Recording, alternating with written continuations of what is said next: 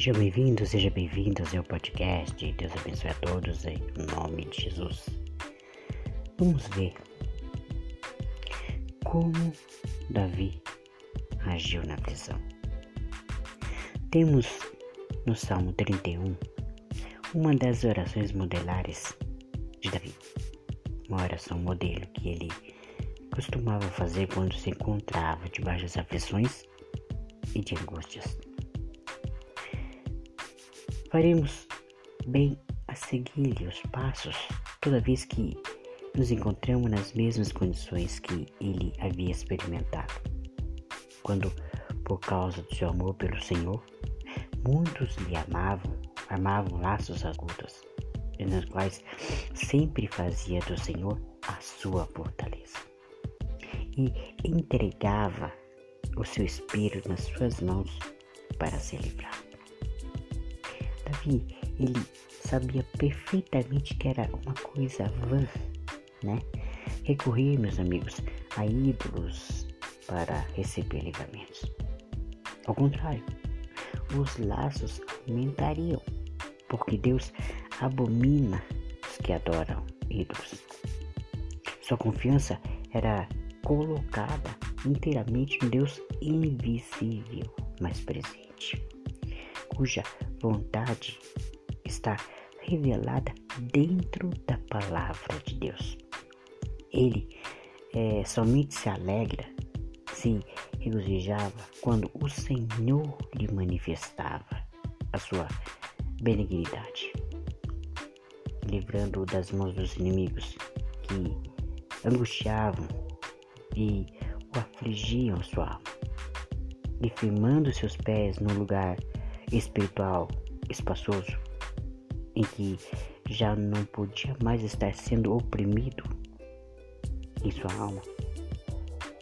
Então, era a fidelidade de Davi caminhando em retidão com o Senhor que o diabo tinha uma fome de devorar sua alma justa, muito mais do que a fome que nós temos de pão.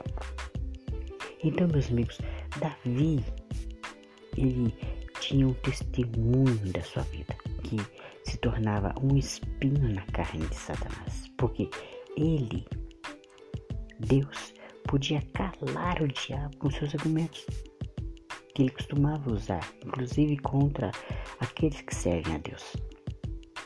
A você, meu amigo, a você, minha amiga, a você, meu jovem, a você, minha jovem, meu senhor, minha senhora, meu vovozinho, meu vovozinha que serve a Deus que acredita em Deus.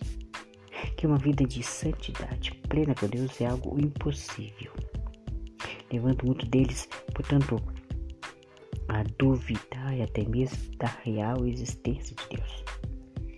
Mas o testemunho de Davi, meus irmãos, era um cala-boca nos argumentos do diabo. E ele tentaria tirar a sua vida por todos os meios. Então, levá-lo a um tal desespero em que já não fosse possível manter o mesmo testemunho de retidão, de santidade, de amor e de prática da verdade. Todavia, é, ele não podia levar vantagem sobre Davi. Da mesma forma, meus queridos, que também ele não pode levar vantagem sobre você. Deus, ele levanta exércitos contra os seus inimigos, contra os seus conspiradores, contra os seus perseguidores, porque ele sempre se volta para buscar socorro no Senhor, por mais que, que seja angústia na alma. A misericórdia do Senhor, meus queridos, para com Davi, ele era tão grande que mesmo quando ele, Davi, chegava a desesperar da vida, no desespero da vida, pensando que ele havia abandonado ou que seria destruído por seus amigos, o Senhor sempre se manifestava no fim, dando o livramento. Da mesma maneira, não é, é diferente com você. Se você está ali clamando ao Senhor, sempre no último momento Deus vai dar o livramento para você. De modo que a fé, a bondade, a misericórdia aumentava cada vez mais pois Deus ele, ele envergonha os perversos. Ele emudece os lábios dos mentirosos que falam insolentemente contra o justo e contra a arrogância de alguém.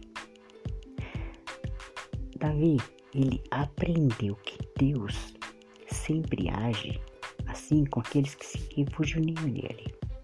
Por isso, conclama, meus queridos, ao Senhor, todos que são santos, a amarem ao Senhor, porque Ele preserva os fiéis para si, para que o amem e o sirva, mas retribui com largueza os soberbos contra os juízos. Ele havia aprendido que a fé é sempre colocada à prova pelo Senhor. Nas aflições que nós sofremos, que nós viemos, viemos aprender a, a, a não confiar em nossa própria mão, em nossa própria justiça, em nossa santidade, que são muito importantes sim, mas não nos livra no dia da angústia. Porque nessas ocasiões temos que colocar toda nossa confiança no poder de Deus. Espera com fé pela sua resposta, pela sua intervenção, clamando-lhe, pedindo-lhe socorro. Os que, meus queridos, todos nós que amamos o Senhor, devemos, portanto, estar fortalecidos com a sua graça e ter o coração revigorado por Ele, para que o sirvam de único modo pelo qual o Senhor é digno de ser servido e de ser amado.